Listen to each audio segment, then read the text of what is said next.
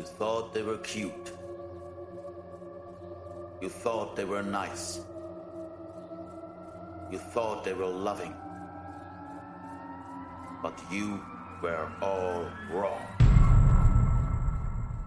Willful deception, child abduction, child murderer, cannibalism, gang rape, drug abuse, gang criminality. True Crime Wildlife. Heute Drogenmissbrauch Teil 2. Hallo zusammen, willkommen zu einer neuen Folge von True Crime Wildlife. Ich bin Vanessa und frisch, fröhlich und quickfidel sitzt vor mir Helen. Hallo. Wir hatten ja letzte Folge schon über das Thema Drogenmissbrauch gesprochen und auch schon einige Tiere entlarvt. Und wir haben auch ein bisschen allgemein zu Drogenmissbrauch schon gesprochen, wie das überhaupt in Deutschland gehandhabt wird und haben euch auch einen kleinen Hinweis mitgegeben, dass auch geringe Mengen zu Strafverfolgung führen können. Also aufgepasst. Ganz richtig. Und wir machen jetzt mal weiter mit den Tieren, die wir noch äh, in petto und recherchiert haben. Ja. Und äh, versuchen auch immer, wenn wir dran denken, die Tiere natürlich nach eben deutschem Strafmaß dann zu verurteilen. Was aber natürlich immer im Bet Auge des Betrachters, in dem Fall in unserem Auge liegt und ja, ohne Gewehr alles ist. Ja, also wir können ja eh keine Gewehr geben, weil die Tiere eh nicht verurteilt werden. Danke. Entschuldigung. Nein, aber wir haben das letzte Mal haben Ich äh, wollte einmal irgendwie seriös klingen. und dann habe ich zerstört. Aber das ist sehr gut. Deswegen machen wir den ja auch zu zweit in dem Podcast. Aber Möchtest du hast du loslegen? ja, weil ähm, mir fällt auf, du hast das letzte Mal erzählt von Tieren, die aus Frust trinken. Mhm. Mhm. Hattest du nicht irgendwas, die aus Frust? Ah nee, Frust äh, Koks nehmen. Ich habe ich hab aus, naja, nicht Frust, aber eben sozialen Status, Machtgefälle sozusagen. also bei mir geht's nicht um. Doch, bei mir geht's um auch um Machtgefälle vielleicht. Es geht um. Sorry, es tut mir leid. Ich habe das Gefühl, ich bin immer so super sexuell bei unserem Podcast. Aber Helen, ich muss sagen, darauf kommen wir noch, aber ich habe auch für dich über Feedback? Penis sowas rausgesucht, Oh, okay. weil ich mir dachte, das wird dir gefallen. Aber, Aber es hat sich auch noch keiner unserer Zuhörer da, darüber beschwert, deswegen nehme ich an, dass es okay ist. Also, wir hatten ja schon mal über die Fruchtfliegen gesprochen. ja, Wir hatten auch schon über deren große Spermien gesprochen, die mich immer noch sehr faszinieren. Sorry, aber wie kannst du als Spermium größer sein als das Tier, was du später sein wirst? naja, aber wie gesagt nochmal, das ist, ich habe es zwar jetzt immer noch nicht nachgeschlagen, aber ich, Ich hab's glaub auch nachgeschlagen. Da Nein, unser Darm. Ach so, weißt du wie? Weil der ist doch auch irgendwie so, Ach so so, viel das. Meter lang, was wir ja auch nicht groß sind. Ja, aber das Spermium ist ja das Wesen, was du später sein wirst. Weißt du, was ich meine? Das macht doch gar keinen Sinn. Aber wie gesagt, das sind ja M- Millimeter-Spermien, die an Fäden aufgewickelt sind und dadurch. Trotzdem, aber das ist, ist trotzdem. Es ist einfach schockierend für Helen, das können wir hiermit festhalten. Aber lass uns doch einfach in die Zukunft bist ja blicken. nicht dein Darm. Ich sag nur so viel, man isst, was man isst. Oder so. Das fängt ja schon gut an. Bitte Ja. schieß doch los. Wir sind anscheinend wieder bei den Fruchtfliegen. Wir sind bei den Fruchtfliegen und da hat man herausgefunden, dass die Männchen, wenn sie keinen Sex haben, frustriert anfangen zu saufen. Nee. Doch. Aber was, aber naja, da- die halten sich ja meistens, ist jetzt wieder Sommerzeit. Ich habe auch, bei mir in der Küche sieht es aus, weil ich halt gerne viel Obst auch, eigentlich nur, weil mein Obstkopf so schön aussieht, weil mit Obst es alles noch schöner aussieht. Und da ist wieder eine, ich habe da eine Zucht angefangen mit diesen Fruchtfliegen, die, ich weiß nicht, wo die herkommen, das ist der absolute Wahnsinn. Da gibt es ja auch diese ganzen Fruchtfliegenfallen. Ich weiß, Tiere nicht töten, aber die haben eh, ich, wie lange leben die? Zwei Wochen oder so. Ich habe da angefangen, ich habe einen Swimmingpool aufgebaut für diese Fruchtfliegen, damit die da einfach fups und rein und ich sag mal so viel. Es, es musste eine Freundin kommen, die diese Fallen nochmal neu aufgestellt hat, weil bei mir einfach nichts passiert ist. Und ich meinte schon so, ähm, hat sich das vielleicht rumgesprochen bei denen? Aber Ja. ich hatte letztens auch so eine Birne, die hat irgendwie alle angezogen. Und dann Ja. habe ich sie einfach in den Kühlschrank gelegt. Und dann waren die Fruchtfliegen weg. Ja, aber ich habe auch schon, ähm, weil ich habe mich darüber eine. informiert. Ich, genau, es ist gerade eine über meinem Kopf geschwebt, als Helen meinte, sind- sie sind weg. Und zwei, drei sind noch da, aber es ist nicht mehr so schlimm. Und ich muss dazu auch sagen, Obst im Kühlschrank ist auch nicht so clever. Habe ich gelesen, als ich mich über die Fallen erkundigt habe. Da gab es ja auch welche mit Bier, dann welche mit Spüli und Apfelessig. Ich habe extra den teuren Bio-Apfelessig gekauft und dachte mir, Das geht aber auch mit normalem Essig. Ja. Du brauchst keinen Apfelessig. Ach so. Ja, ich Naja. mag den nämlich auch. Also wenn es ganz schlimm wird. Ja, und ich hasse es, Tiere zu töten. Wirklich, das macht mich fertig. Aber ja, kannst auch mit normalem Essig machen. Das Ja. ist nur dafür da. wie gesagt, bei mir musste meine Freundin aka Kammerjäger kommen, damit jetzt mal endlich die Leute im Swimmingpool landen. Ja, und dann elendig ertrinken. Du Mörder. Naja, wie dem auch sei, die armen Fruchtfliegenmännchen, also die, die Weibchen lassen sich nicht mehr von den Begatten, zum Beispiel wenn sie halt schon schwanger sind oder trächtig oder wie man es auch immer bei Fruchtfliegen nennt, wenn sie Kinder, Babys, Embryonen, was auch immer in sich tragen, die legen ja Eier. Ja, es sind keine Das sind Säugetiere. keine Säugetiere. Naja, wenn sie schon diese sechs Zentimeter langen Spermien aufgenommen haben, Ja. dann, dann lassen sie sich halt nicht mehr begatten, macht auch keinen Sinn.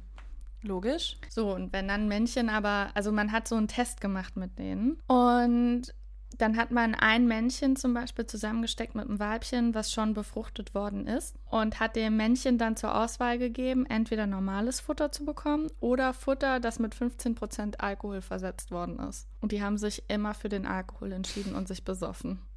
Aber vielleicht liegt es auch daran, dass eben gegorene, wieder Thema gegorene Früchte, besser schmecken, weil die einfach bei sich nicht Nee, die waren einfach- sind oder. Die waren frustriert. okay, dann nehme ich das jetzt so an. Die waren einfach frustriert und da hat man auch ja dann den Zusammenhang zu Männern gezogen, dass sie ja auch dazu tendieren, hier im Menschenreich sich zu besaufen, wenn es ihnen nicht gut geht. Anstatt einfach mal über ihre Probleme zu sprechen. Ja.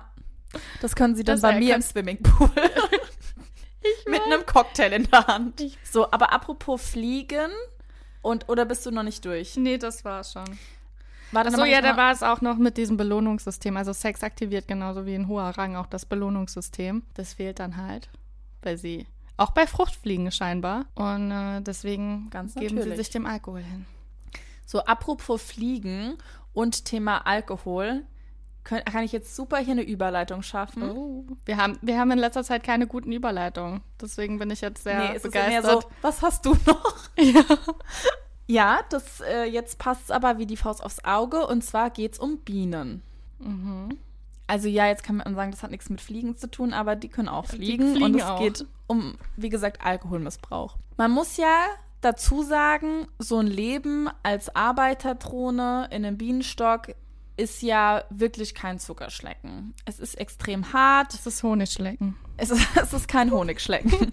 Jeden Tag muss man sich komplett abrackern. Und da fragt man sich, naja, was, äh, ne, vielleicht verständlich auch, gibt es manche Bienen, die sagen, ich, ich halte es nur aus, wenn ich trinke. Und tatsächlich haben Wissenschaftler herausgefunden, dass Bienen sich von Natur aus logischerweise schon zu ne, der Süße von Früchten hingezogen fühlen, ähm, aber auch vor allem eben von gärenden Früchten und diesem Zucker, der dadurch abgesondert wird. Und in Laborstudien haben sie auch weiter herausgefunden, dass Bienen tatsächlich auch eine Alkoholabhängigkeit entwickeln können. Oh. In der freien Wildbahn kommt es aus zwei Gründen nur sehr selten vor, beziehungsweise fast gar nicht. Aber es, es kann vorkommen. Ich habe sogar ein Video gefunden, das können wir auch gerne irgendwie dann gucken, dass ich es wieder poste oder so. Ja, bitte. Weil das, da sieht man es auch tatsächlich. Also zwei Gründe.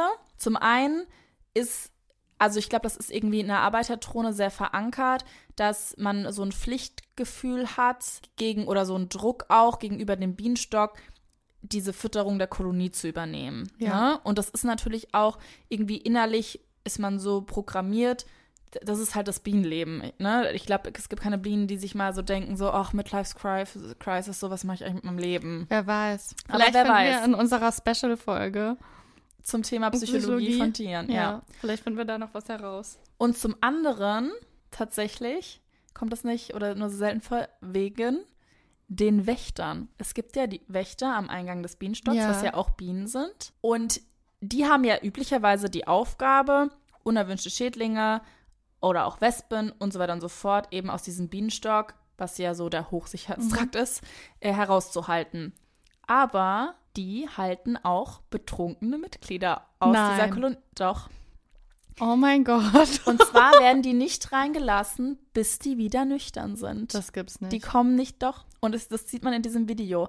Da kommt dann eine besoffene Biene da an, geto geflogen, getorkelt, wie auch immer. Weil die nur Chaos drin Geflorkelt. naja, getorkelt geht ja nicht. Also es ist Fliegen und. und die lassen die nicht rein. Da stürzen sich gleich mehrere von diesen Wächtern auf die. Und das heißt, wenn die jetzt sehen, ah, da kommt der besoffene Franz, schon zum dritten Mal die Woche hier angeflorkelt, dann äh, kann es tatsächlich sein, dass sie diesen Wiederholungstätern eben die, die Beine abbeißen als Lektion, um denen Als Lektion, aber dann können. Oh Gott. naja, fliegen können sie ja noch.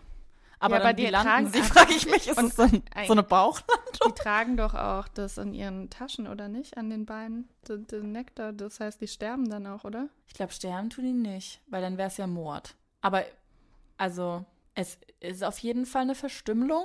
Und Also ich würde auf jeden Fall eher die Wächter jetzt anzeigen als. Also ich finde das eine harte Bestrafung. ja, ne? Wir haben auch noch die Frucht, Fruchtfliegen gar nicht verurteilt. Ja, die tun mir einfach leid. Ich meine, Da ist halt, da ist halt die Frage, verurteilt jetzt man das System, das ja auch diesen Druck ausübt, oder dann doch eben das schwächste Glied, nämlich Franz, der ist einfach, der dem nicht standhalten kann. also ich finde das System natürlich sehr schwierig, in dem sie aufwachsen. Trotzdem, eigentlich ist es ja so, als würden sie betrunken Auto fahren, ne? Ich würde es auf jeden Fall im Führerscheinamt melden. Ja, der Flugverkehr ist eingeschränkt dadurch. In der Tat. Aber ich finde die Bestrafung, die die Bienen selber durchziehen, finde ich zu hart. Ja, Also, das, das finde ich echt heftig. Das wusste ich nicht, dass sie so ist so ein bisschen wie, kennst du die Serie The Handmaid's Tale? Nee. geht um die Zukunft und wie man in Zukunft lebt, ist so ein bisschen fast schon, na, Sci-Fi kann man nicht sagen, aber so ein bisschen eben, was ist, wenn das und das passiert und Mhm. wie dann die Gesellschaft, so ein bisschen wie Black Mirror oder so in, Mhm. der, Ja. in, der, in die Richtung. Äh, und da geht es halt auch um Thema Bestrafung von der Gesellschaft und ist jetzt auch egal, wie das, sonst wird das zu ausladend, aber die amputieren dann auch Menschen Gliedmaßen ab, wenn sie sich falsch verhalten. Total krank. Ja, ich meine, es wurde doch jetzt auch, wo war das? Da wurde doch jetzt auch jemand verurteilt, weil er, ähm, Stimmt, das sind Diese- sogar noch aktuelle, Ja, ähm, die also Hände- nicht Foltermethoden, aber sogar Bestrafungsmethoden. genau, ja. ist ja eigentlich auch Folter, jemandem die Hände abzuhacken. Ja. ja. Ja. Oder auch, gibt es nicht auch irgendwie, dass man Lügnern früher die Zunge abgeschnitten hat? Ja. Ähm, Ja. ja. Oder Dieben die Hand abhackt oder so. Ja, ne? oder auch als Foltermethode einzelne Finger zum Beispiel Oh, nacheinander. nee. Nee. Oder die Hoden. Apropos Hoden, da habe ich auch eine lustige Geschichte. Oh, dann erzähl die doch jetzt. Dann haben wir wieder noch ein guter Übergang. Ich bin begeistert. Ja, und vor allem, es hat sogar noch wieder was mit Alkohol zu tun. Ah. Ja, hier kommt Schlag auf Schlag. Kann, kann sich jemand nicht mehr fortpflanzen, wenn er zu viel Alkohol trinkt? Nee, darum geht's leider nicht. Aber wir sind ortstechnisch jetzt in der schönen Karibik. Und zwar in St. Kitts. Wo ist das? In der Karibik, okay. Nein, also es gibt ja einige karibische Inseln. Genau. Und das ist praktisch Domrep Ja. und dann kommen Ach, andere und dann kommt unten drunter irgendwann St. Kitts Ach, und dann nochmal unten drunter Insel. kommt Barbados. Es ist eine Ach, eigenständige okay, Insel. gut. Mhm. Dann bin ich die Dumme hier. Nein, ich habe extra geguckt, weil ich habe auch keine Ahnung. Also, wir sind äh, in der Karibik, wir haben weiße Sandstrände, türkisblaues Meer, wunderschöne Berglandschaften drumherum. Und auf St. Kitts leben tatsächlich, also. Kitts wird mit TT geschrieben, aber ja. Auf jeden Fall leben dort, also als Einheimische, nur 39.000 Menschen. Okay. Die nennen sich übrigens Kittians. Fand ich irgendwie süß. Also, und neben diesen wenigen Einwohnern gibt es natürlich viele Touristen auch. So. Und wer lebt dort noch? Meerkatzen. Und zwar grüne Meerkatzen. Das sind keine Katzen, sondern es ist eine Affengattung. Und die hat ihren Namen daher, dass das Fell an der Oberseite grau-grünlich gefärbt ist. Für mich ist es, um ehrlich zu sein, ein Braun, aber okay. Vielleicht Und- in der Sonne oder so. Glänzt es vielleicht? Möglicherweise, ja. Und das Gesicht ist schwarz. So, und jetzt extra den Zusatzfakt, den ich für Helen eingeholt habe. Die haben gefärbte Genitalien. Das Skrotum, also der Hodensack, ist blau. Und mit blau meine ich, es ist ein leuchtendes Blau. Es sieht ganz arg lustig aus. Und der Penis ist knallrot. Was? Die haben einen blauen Hodensack und einen roten Penis. Wollen die auf irgendwas aufmerksam machen? Tatsächlich ist es so, wenn es um Revierkämpfe geht, zeigen sie erstmal ihr Gemächt. Um damit zu signalisieren, das ist mein Gelände hier. Und auch super interessant, die haben eben ganz normal natürliche Fressfeinde, wie zum Beispiel, was denkst du? Adler. Greifvögel, Greifvögel, genau. ja, okay. Riesenschlangen, Schakale, Raubkatzen, klar, so Standard. Und Paviane. Und dann ist mir aufgefallen, das hatten wir überhaupt nicht in unserer Kannibalismus-Folge. Aber warte mal ganz kurz, wie groß sind denn diese, diese Meerkatzen? Weißt du das? Nee, aber Pavian, also schon, es ist schon wie ein Affe. Und Paviane können ja wirklich sehr groß und aber auch aggressiv werden und wiegen auch sehr viel mehr, glaube ich, als so eine Meerkatze, Meerkatze. okay. Aber das ist jetzt nicht so, dass es äh, der Vergleich jetzt zwischen einer Spitzmaus, also so im übertragenen Sinne. Und einem Elefanten. Oh, ja, genau. Also es es ist, glaube ich, die sind nicht so viel kleiner. Okay, krass, das wundert mich jetzt auch. Aber es ist ja nicht genau die gleiche Spezies, die sie essen. Das stimmt, ja. Aber fand ich trotzdem, weil ich mir war gar nicht bewusst, dass Pavianer so, weil also ihre, Bef- ich habe dann mich eingelesen und die bevorzugte Nahrung ist schon pflanzlich, aber anscheinend erlegen sie auch manchmal dann sowas. Okay, das wundert mich jetzt auch wirklich. Und noch ein Zusatzfakt: Grüne Meerkatzen bilden tatsächlich auch einen sehr wichtigen Bestandteil bei der Erforschung von AIDS. Oh. Ja, weil, also nicht nur von AIDS, sondern auch von gerade neurologischen Prozessen Mhm. und auch von Stoffwechsel- und Fettleibigkeitskrankheiten. Denn irgendwie haben wissenschaftliche Untersuchungen gezeigt, dass eben die Genstruktur der grünen Meerkatzen durch natürliche Selektion eben, aber insbesondere durch Viren stark beeinflusst wurde. Und da gibt es eben diesen Affenvirus, SIV heißt der, und der hängt zusammen mit dem HIV-Virus krass. tatsächlich. Genau, fand ich auch ganz interessant. So.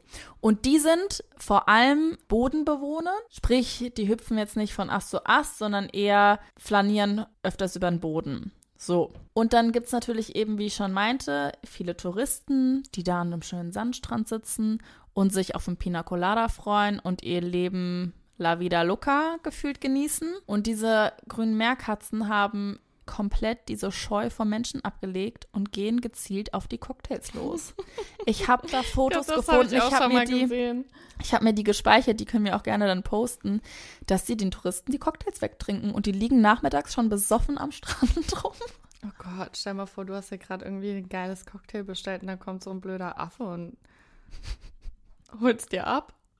Ja, musste dir, musste dir noch einen bestellen. Weiß man, ob da auch eine Abhängigkeit besteht dann oder wie ist es? Na, sie machen es schon ständig. Also haben sie, ich weiß auch nicht, ob es auch einfach gut schmeckt, weil es natürlich Ja, aber okay. mit Saft ist und die Süße. Dann wären aber die antialkoholischen Cocktails ja genauso interessant. Gut, da wird natürlich jetzt in diesem Artikel nicht unterschieden, ob die, die jetzt Hm. äh, vor den Virgin Coladas irgendwie Halt machen und sich eher nur den harten Mai Hm. Tai und so reinpfeifen oder ja, wie das ist. Aber wie gesagt, wenn du da deinen Cocktail mal aus den Augen verlierst, dann kann es sein, dass du den auch nicht mehr wiederfindest. Wahnsinn. Und dann liegen die besoffen am Strand und Dann werden, und werden von den Pavianen gefressen. Wahrscheinlich, ja. Also auch richtig dreist. Ja. Genau.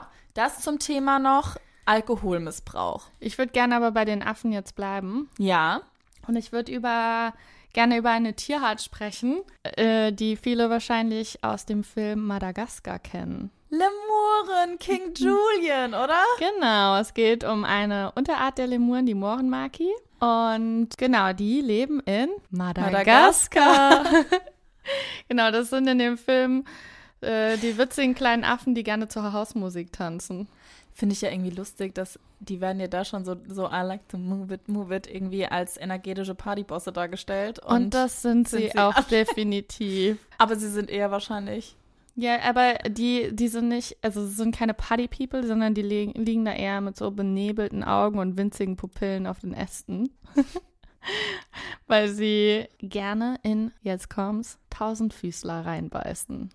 Und diese Tausendfüßler haben, tragen ein Gift in sich drin, was eigentlich genau zur Abwehr von Tieren wie diesen Mohrenmakis dient.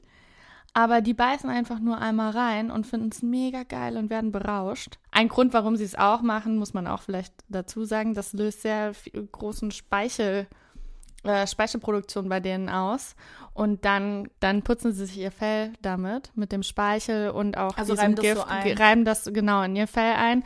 Und das wehrt dann Moskitos ab. Und äh, ja, da gibt es auch ein großes Malaria-Problem. Also es ist so praktisch das, wie heißt denn dieses Spray? Das ist praktisch das Autanspray für die Affen. Genau. Also richtig dumm eigentlich für die Tausendfüßler, weil ihr Abwehrsystem eigentlich die Affen noch mehr auf sie draufhetzt.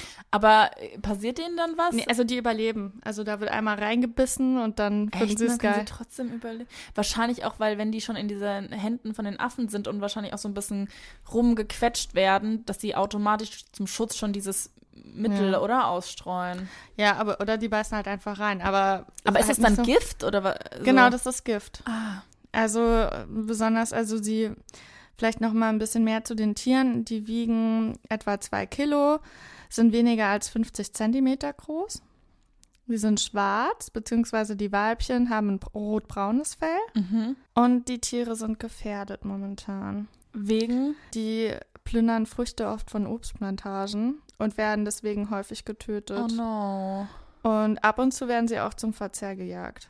Echt? Mhm. Ach, und was jetzt auch noch krass ist, jetzt kommen wir wieder, das letzte Mal habe ich von den Braunbären erzählt. Und diese. Werden die im Zirkus gehalten? Nee, aber diese Affenart ist total zutraulich und neugierig mhm. und wird deswegen oft als illegales Haustier gehalten. Oder jetzt kommst, wenn du als Tourist unterwegs bist, werden die dir oft als Fotoobjekt angeboten. Dann nicht machen, nee. weil, genau. Das, das, heißt, die sind dann irgendwie auch an der Leine von irgendjemandem und der bietet dir dann für zwei Euro ein Foto an. Genau, also ich weiß es nicht genau, wie das aussieht. Davon habe ich jetzt keine Fotos äh, gesehen. Das habe ich jetzt nur nachgelesen. Aber ja, scheinbar ist es halt, ich glaube, das ist halt wie wenn du ins Zoo gehst und dann mit so einem Koala in Australien ein Bild mhm. machst. Ähm, ist es aber die, ja, bei den Makis nicht gut wenn das halt auch dann so privat gemacht wird, ne? Ja, aber auch krass ist, dass, dass die als Haustiere gehalten werden. Ja. Wer kommt auf so eine Idee? Ja, wenn die halt, Na, wobei, so, wenn die halt so süß und zutraulich mh. sind, aber schon furchtbar, also dass sie dann auch durch solche Sachen gefährdet sind. Ja. Aber hast du schon mal so ein Video gesehen von diesen äh, Lemurenaffen, wenn die in diese Tausendfüßler beißen?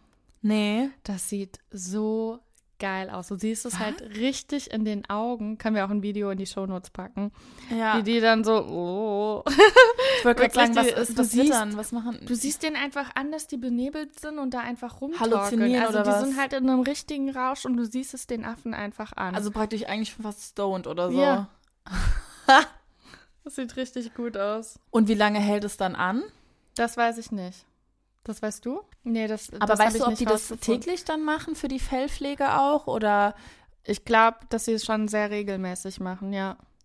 Und diese Tausendfüßer gibt es dann da auch oft. Ja. Ja, aber das ist doch dann lustig. Das, da kann man auch vielleicht das Video posten oder das so, wenn man super, das so das wirklich super. sehr ja, klar ja, ja, deutlich sieht. Das ist sehr, sehr lustig. Wenn wir jetzt gerade beim Thema äh, Stoned sind mhm. und irgendwie halluzinierende Wirkung, dann kann ich auch direkt mal mit dem nächsten Tier ähm, loslegen.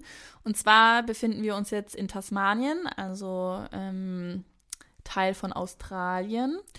Und die sind weltweit tatsächlich der größte Produzent von legal angebautem Schlafmohn. Das vor allem für pharmazeutische Produkte. Sind das diese Büffel? Nee. Ah, weil ich habe auch irgendwas gelesen, dass Büffel das machen. Aber ich habe da nicht weiter recherchiert. Aber gut, ja. Nee, sorry. es sind nicht Büffel.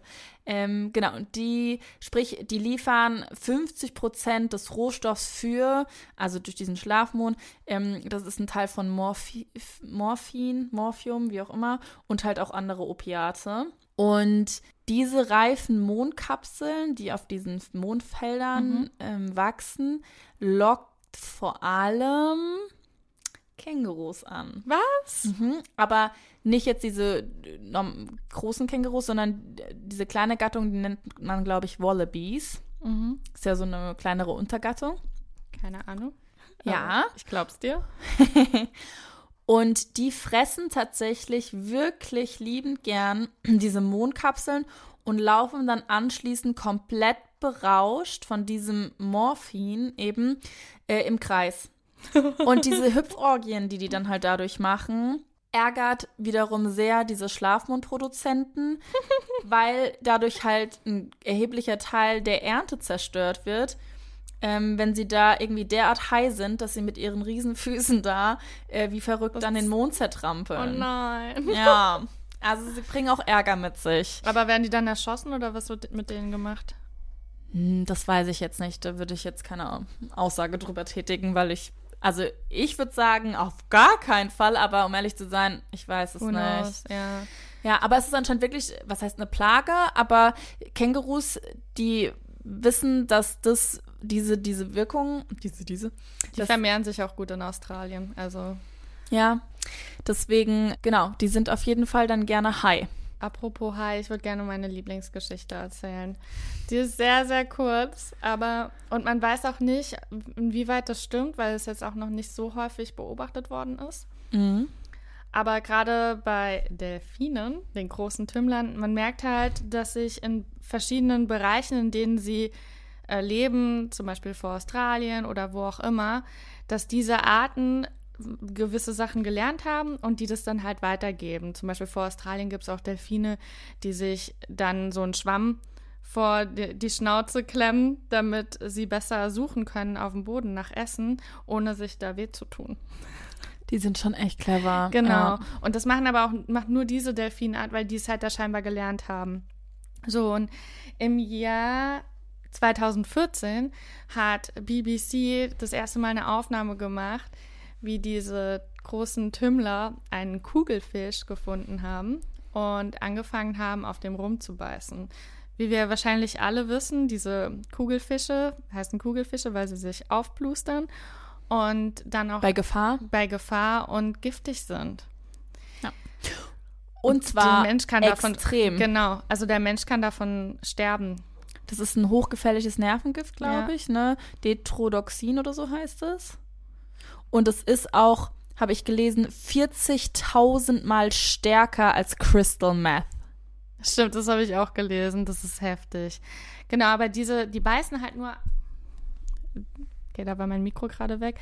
Die beißen nur mal drauf und geben es dann, das ist so geil. Die sind ja, das haben wir schon bei Vergewaltigung auch oft erzählt, auch mal erzählt, dass die in Gruppen unterwegs sind. Und dann In Schulen. in Schulen, ja, ich habe es überprüft, das ist tatsächlich die Delfinschule.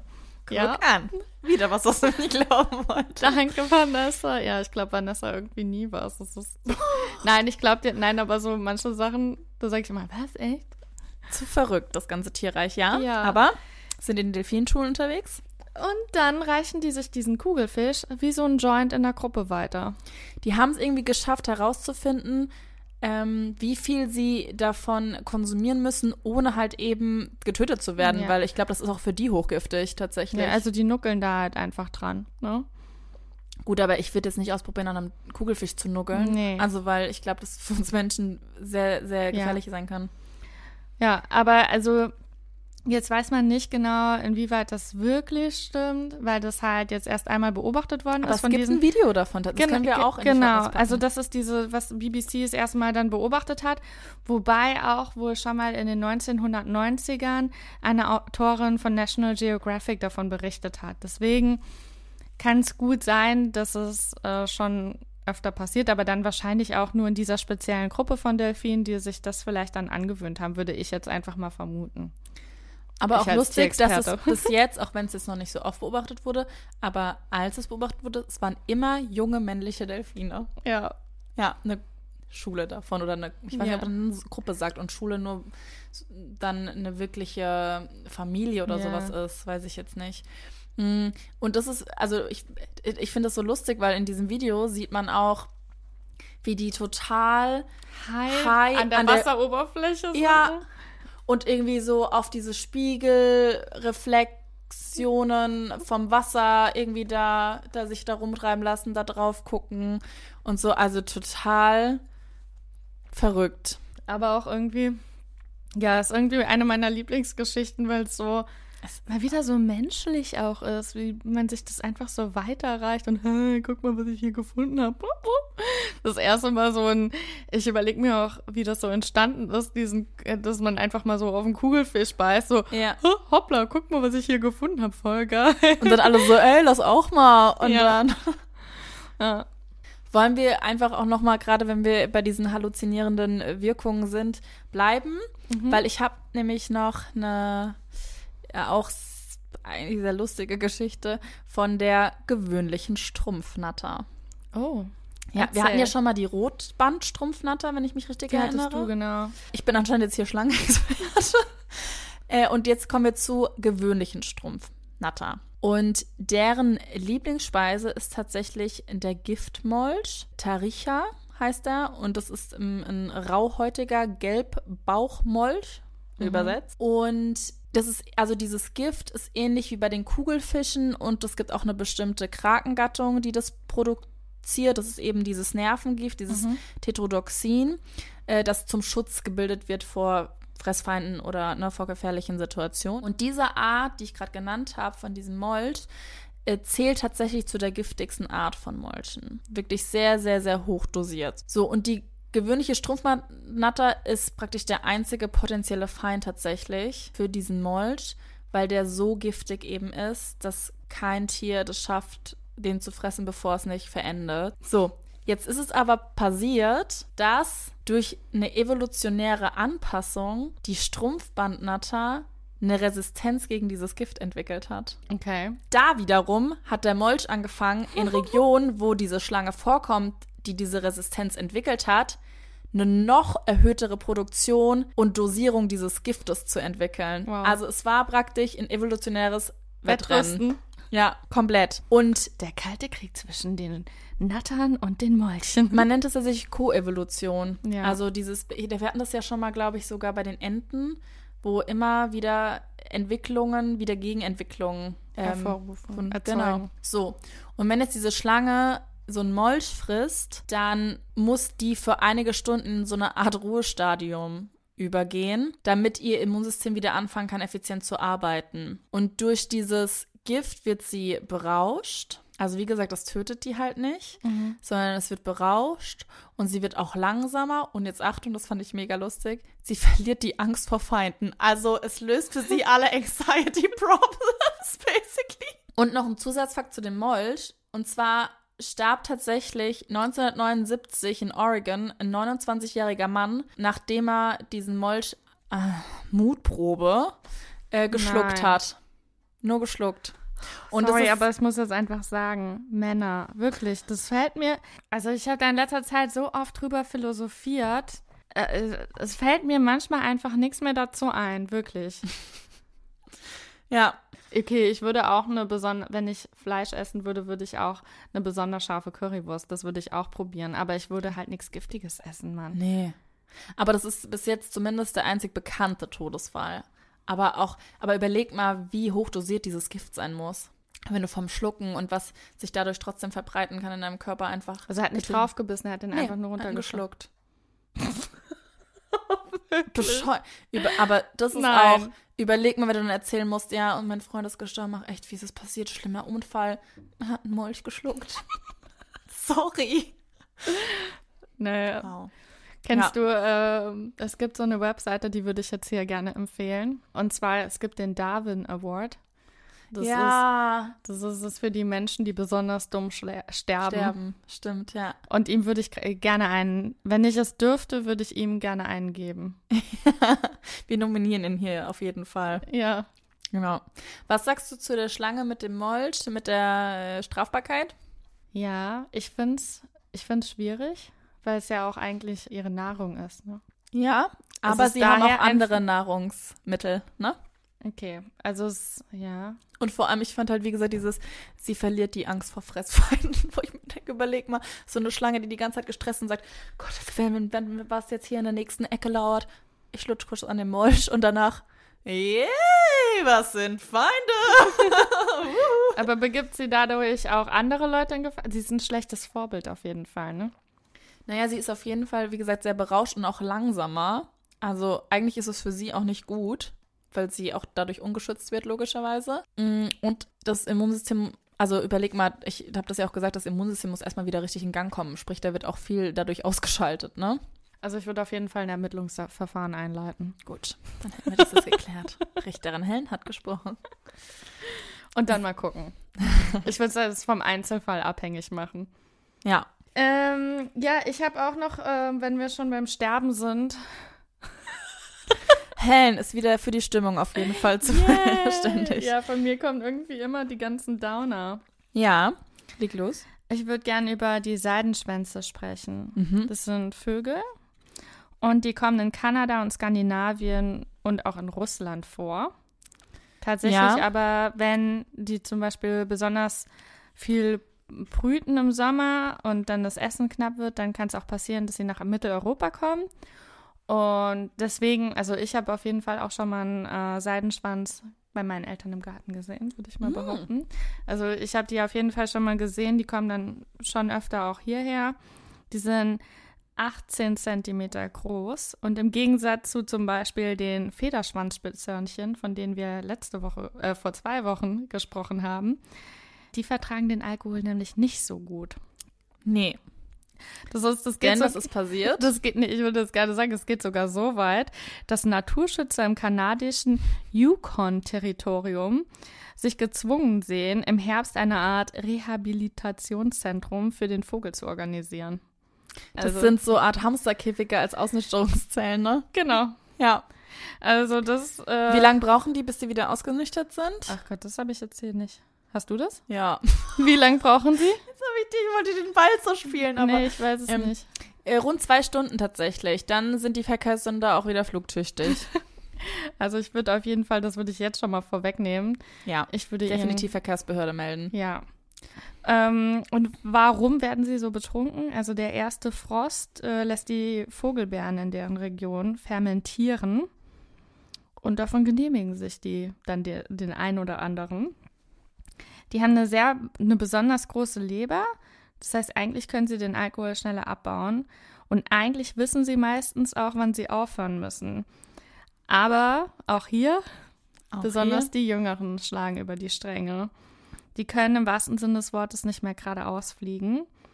Und ihre Kollisionen mit Gegenständen oder was auch immer, was sie zu spät sehen und dann zu, zu nicht mehr genug reagieren können, schnell genug reagieren können, das endet oft tödlich.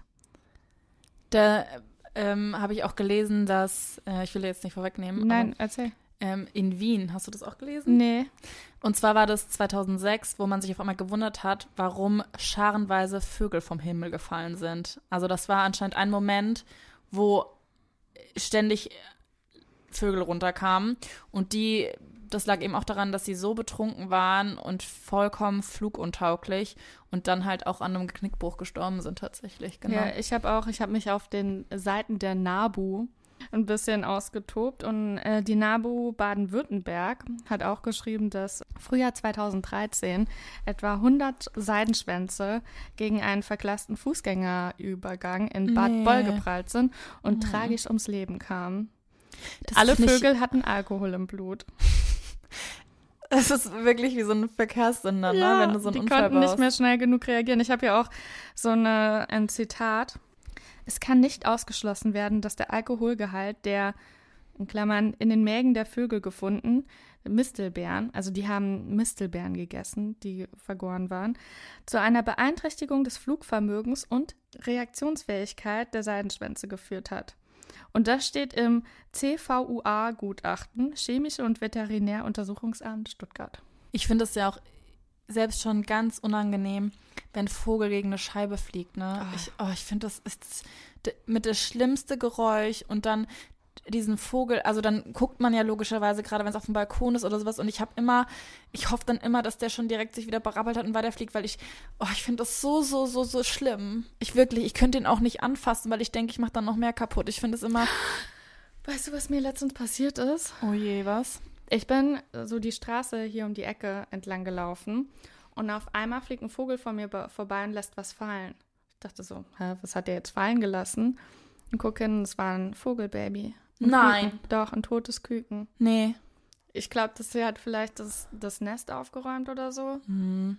Oh, ich habe gedacht, oh Gott. Aber stimmt, das passiert auch manchmal, dass man auf dem Fußgänger, gerade wenn du unter Bäumen durchläufst, dann auf einmal denkst Aber du, die oh ist Gott, halt weggeflogen. Die hat halt das ein gutes Stück weg von ihrem Nest gebracht und einfach fallen lassen. Oh Gott. Also das habe ich auch noch nie gesehen. Nee. Ich dachte, die fallen dann halt so von den Bäumen ähm, oder werden halt, manche gibt es ja auch, äh, das hat mir gleich auch bei Kannibalismus, dass die aus dem Nest geschubst werden und Ja.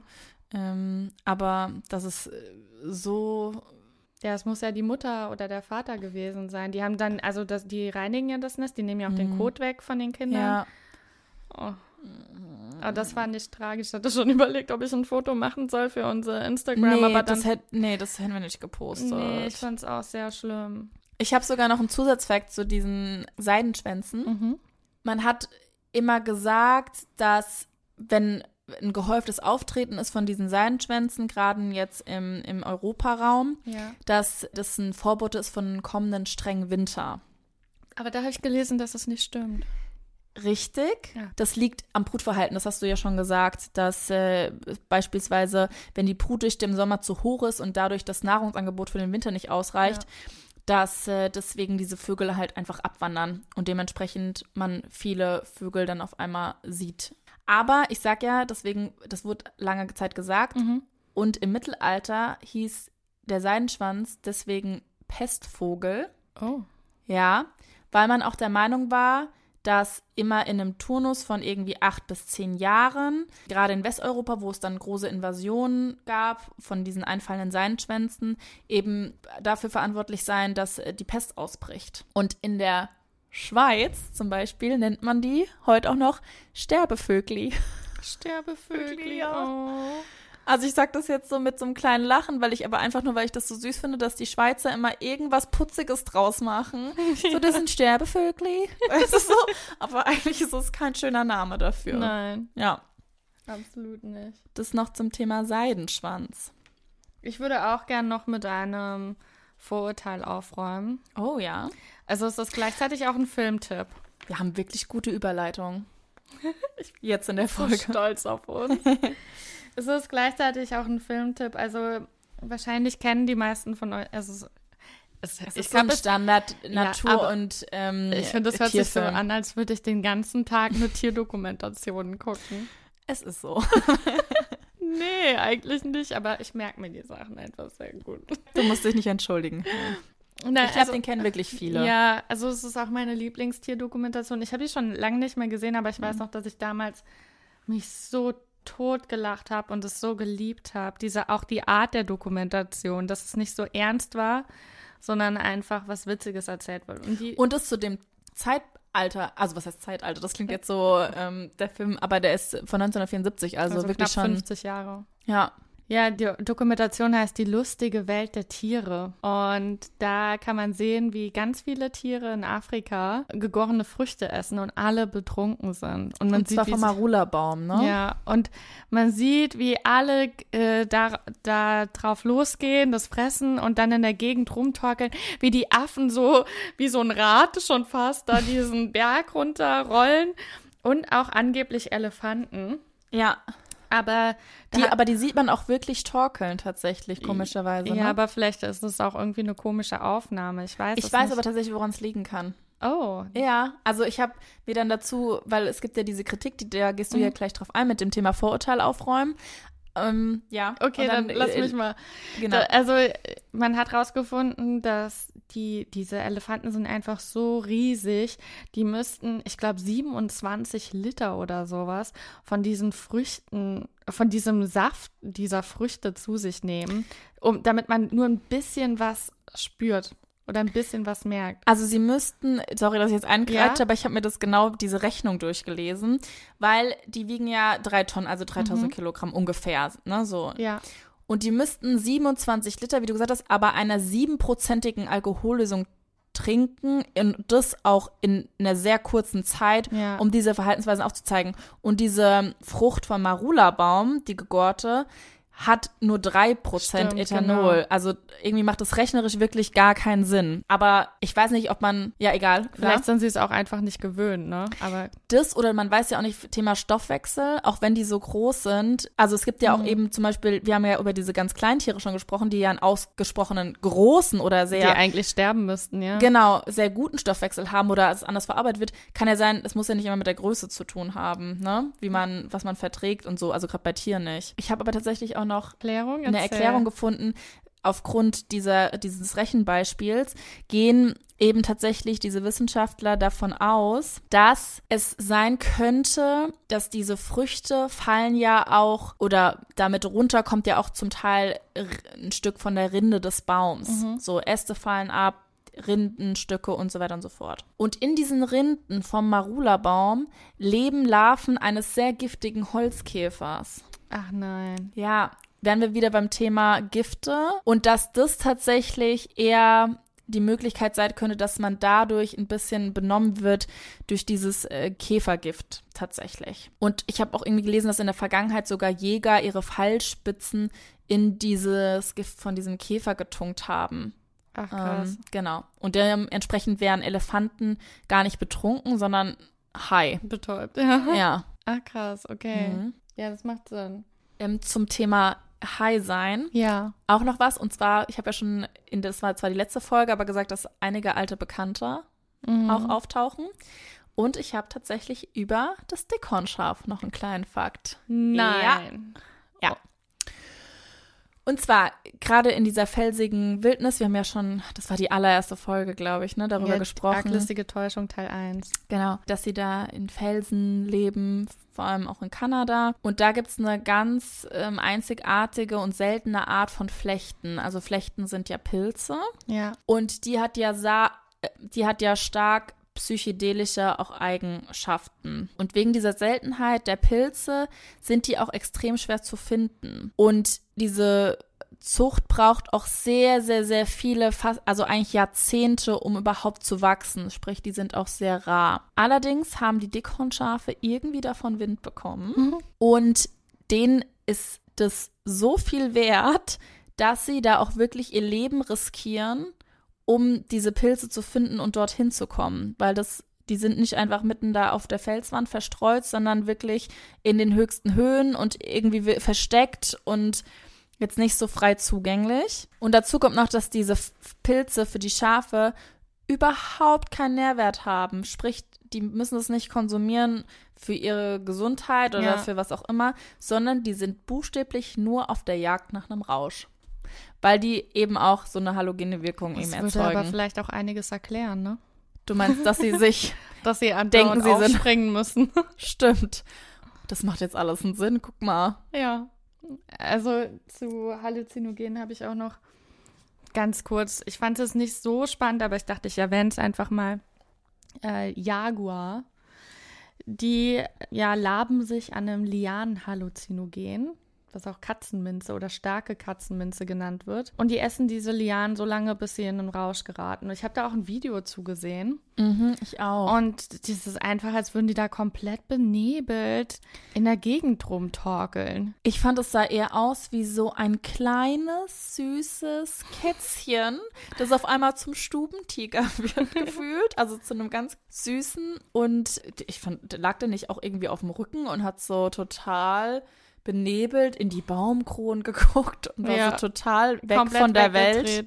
Ja. Was ich aber da zum Beispiel total lustig oder interessant finde, dass der Jaguar tatsächlich als Geistführer von berauschten Schamanen betrachtet wird. Wie? Also, Schamanen, gerade den, bei den Amazonasvölkern, haben halt auch diese Wirkung, diese, dieser Katzenminz oder wie auch immer, dieses Mhm. Halogens. Halogens? Halluzinogen. Ja, Halogenlampe, was ist? Warte, dieses Halluzinogens festgestellt und die machen da ja richtige Seancen schon fast mit. Also, und ich habe herausgefunden, dass es tatsächlich, also diese Liane, aus der das gewonnen wird, wirkt, da wirkt sehr beruhigend und es gibt tatsächlich auch so Zeremonien und Therapien, vor allem in der Schweiz, wo man sich trifft, so ein Teechen trinkt und dann einfach ganz entspannt ist. Und es wird sogar dort auch in Psychiatrien verwendet und auch als Antidepressiva. Ach, krass. In Deutschland ist es allerdings verboten Warum? und illegal. Das weiß ich nicht. Okay. So. Aber gerade diese Naturvölker haben eben daraus ein Gebräu ähm, Entwickelt? entwickelt, genau, das in diesen Hochkulturen auch schon zu präkolumbianischen Zeiten genutzt wurde, um einfach so eine Zeremonie auch abzuhalten und so weiter und so fort. Und der Jaguar ist tatsächlich wie so eine Art Totemtier Mhm. und so ein spirituelle, ja, Geistführer für diese Zeremonien. Und ganz lustig, dass sie das halt jetzt auch konsumieren, wahrscheinlich auch deswegen. Haben das wahrscheinlich genauso beobachtet wie bei den Rentieren. Ja, wahrscheinlich, genau. Hen, ich habe noch ein Rätsel Ja. von der Droge, die man gar nicht so, glaube ich, als Droge wahrnimmt, Okay. weil wir sie alle sehr häufig konsumieren. Alkohol. Nee, geht um was anderes. Kaffee. Und ich habe die Geschichte jetzt dabei, wie der Kaffee entdeckt wurde.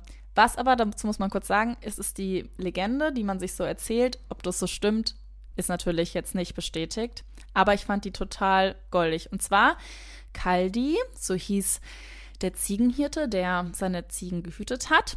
Und nach einer Weile hat er irgendwie beobachtet, dass es ganz Besonderes gab auf diesen Wiesen, das war in Äthiopien, auf denen er die Tiere weiden gelassen hat.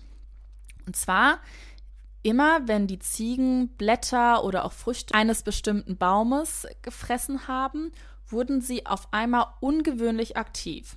Also, die haben bis zum späten Abend, normalerweise machen die anscheinend zwischendurch immer mal wieder ein Nickerchen. Das haben die überhaupt nicht mehr gebraucht. Und dadurch wurde der Hirte super neugierig. Und diese roten kirschförmigen Früchte waren zu fest, um die zu zerkauen. Also hat Kaldi mh, die Blätter der Pflanze konsumiert. Und hat dann bald gespürt, dass er sich total frisch gefühlt hat und auch nicht wirklich müde. Und ja, da sagt man, dass so der Hirte den Kaffee entdeckt hat, Weil die Ziegen wach waren. weil die Ziegen wach waren. Fand ich ganz süß, so ja. als Geschichte. Genau. Und dann hätte ich noch zwei kurze Abschlussgeschichten. okay, ich bin gespannt. Erzähl. Die eine auch wieder in Honor of You. Es geht um. Ich, ich, eigentlich kann man nicht Lieblingstier sagen, aber Frösche. Es geht um Kröten. Und zwar, Thema alte Bekannte, um die Agerkröte. Ach ja. Guck an. Mhm. Also, wir haben ja schon gesagt, für Katzen gibt es ja diese Katzenminze. Da gibt es auch Videos, wo die damit dann auch total halluzinierend durch die Gegend tapseln. Das haben wir nicht gesagt. Wir haben gesagt, dass diese Jaguare die essen, aber tatsächlich auch normale Katzen essen, diese Katzenminze. Genau, also domizierte Ja. Haustiere auch. Und was gibt's für Hunde? Es gibt Agerkröten. Nein. Ja, da gibt's auch, habe ich ein, ein YouTube-Video gefunden von einem Hundebesitzer aus Australien.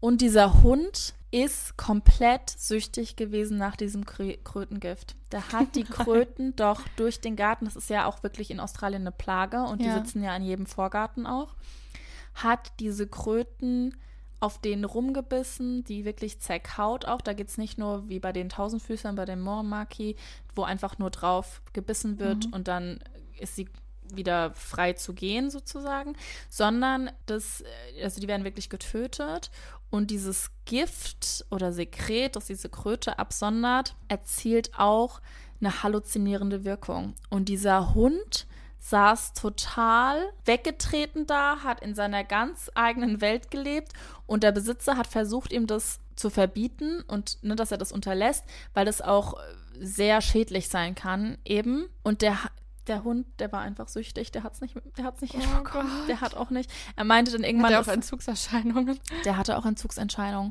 Und es ist anscheinend wirklich so, dass diese Haussekrete, die auch eigentlich zum Schutz gegen Feinde dienen, dass ähm, da auch schon tatsächlich Hunde dran gestorben sind, die äh, allein auch schon dadurch, dass sie nur eine Kröte äh, so apportiert haben. Dementsprechend ist das, das Thema Überdosis. der, ja genau, ah, sind an einer Überdosis gestorben.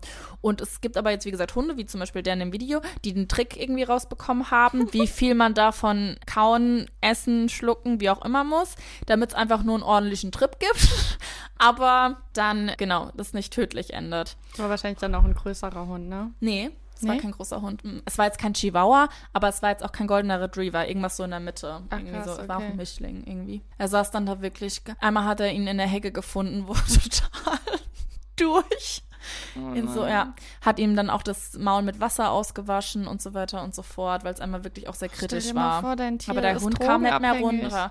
Und das Problem ist halt, wenn du den Hund, wenn du schon einen Garten hast und den Hund da auch rauslässt wegen Auslauf und diese Kröten sind halt wirklich immer, also die sind, das ist halt wirklich eine Plage, kannst du, auch selbst wenn du den versuchst so umzuerziehen, ist schwierig. Er zumindest war ein Suchti und er ist nicht davon losgekommen. Vielleicht Oh hätte er in der. Rehabilitationsklinik mal gemusst. Also ich würde den Hund auf jeden Fall verurteilen, weil andere zu Schaden kommen, ne? Wegen den Kröten, meinst du? Ja. Ach, es Aber tatsächlich so in. Australien äh, gibt's auch Rehabilitationszentren für Hunde. Nee, ich meine eben wegen den Kröten wirklich auch Seiten, wo genau beschrieben ist, wie man am besten diese Kröten los wird und so, ne? Also richtige schlimme ähm, Aber Tötungsmethoden auch. Aber sie kommen zu Schaden. Hm. Nur für den Rausch. Es geht ja den Hunden nicht darum, diese Plage zu beenden. Die freuen sich ja, wenn die da sind.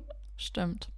Und dann, du hattest es schon angesprochen, als du in der letzten Folge über Rentiere Ja. referiert hast. Und es gab einen Fall im schwedischen Serö, oder ich weiß nicht, wie man das ausspricht. Und es trug sich zu in einer, ich wollte gerade sagen, dunklen Nacht. ja, obviously. Es war in einer dunklen Nacht. Die Blätter im Baum knackten, so ungefähr. Aber es kam wirklich ein Geräusch aus der Dunkelheit. Sehr ungewöhnlich. Es war ein Schnauben, es war ein Knacken. Und der Besitzer dieses äh, Grundstücks meinte, also ich gehe jetzt mal raus und schau mal, was da passiert ist. Ich sehe mal nach dem Rechten. Und im Schein seiner Taschenlampe entdeckte der einen Elch, der komplett verkeilt im Apfelbaum äh, seines Nachbarns saß und Nein. feststeckte. Oh Gott. Doch, da gibt es auch ein Bild. Das Tier hat geschnaubt, es hat gezappelt, drei Beine waren komplett im Geäst verfangen. Der vierte war der einzige Fuß, der noch auf dem Boden stand. Es war wirklich kein schöner Anblick. Und dann haben sie dieses, also Feuerwehr gerufen und die haben das äh, Tier dann mit Hilfe von der Säge befreit. Und tatsächlich war das eine Elchkuh, die dann nach der Befreiungsaktion zu Boden gesunken ist und komplett bis zum nächsten Morgen tief und fest ihren Rausch ausgeschlafen hat. Denn offensichtlich hat sie der Versuchung nicht widerstehen können und hat eben reichlich von den Äpfeln genascht, die allerdings schon begonnen hatten zu gären und dementsprechend hatte die einfach einen Schwips. Ja. Oh nein. Vanessa Gucken zeigt mir gerade, ja, Vanessa zeigt mir gerade ein Bild. Du siehst, also die, ich dachte jetzt gerade, dass sie nur mit ihren Hörnern da hängen geblieben ist, aber mit ihrer Krone oder wie nennt man es? Haben das überhaupt Elchkühe? Ich glaube nicht, oder? Nee, wahrscheinlich nicht. Nee. ja, aber ich habe mir das gerade so vorgestellt, aber die hängt da in der Luft einfach. Ja. Und vielleicht noch ganz zum Schluss eine aktuelle, eine aktuelle News. Oh. Und zwar im Mai 2020 ist der erste Drogenspürhund, der vor zehn Jahren tatsächlich seinen Dienst in einem nordrhein-westfälischen Gefängnis angetreten ist, Gina, elf Jahre alt, ist in Hunderente gegangen. Ach. Ja, Ja. da wünscht mir Gina alles Gute. Wir wünschen, sie hat 291 Mal Drogen erschnüffelt. Und zwar war das im Gefängnis. Und da haben sie versucht, eben diesen Drogenkonsum hinter Gittern irgendwie einzudämmen. Und das hat auch schon allein nur als Abschreckungseffekt so gut geklappt, dass immer, wenn sie durch die Gänge gelaufen ist, man schon diese Toilettenspülung gehört hat und so. Und tatsächlich, also die war so gut trainiert, dass sie Rauschgifte in wirklich winzigen Mengen schon in der geschlossenen Tube Zahnpasta sogar schnüffeln konnte. Und Shoutout an Gina. ja, die Zahl tatsächlich auf positiv getestete Urinproben äh, hat sich äh, in ihren Amtszeiten tatsächlich halbiert. Oh, wow. Ja, also Gina, viel Spaß in der Rente. Ja, du hast dir den Ruhestand verdient. Verdient. So, und damit schließen wir ab. Wir haben uns auch unseren Ruhestand für heute Abend verdient. Genau. Genießt auch Den Rest des Sommers. den Rest des Sommers. Also wir moderieren hier jetzt gerade nicht zu einer Sommerpause ab. Wir sind Nee. auch in zwei Wochen wieder da. Genau. Genau, aber nehmt euch auch ein bisschen Zeit für euch, nicht um Drogen zu konsumieren. Genau. Bis dann. Bis dann, tschüss. Oh, oh, folks, what a ride. That's it, folks. Case closed.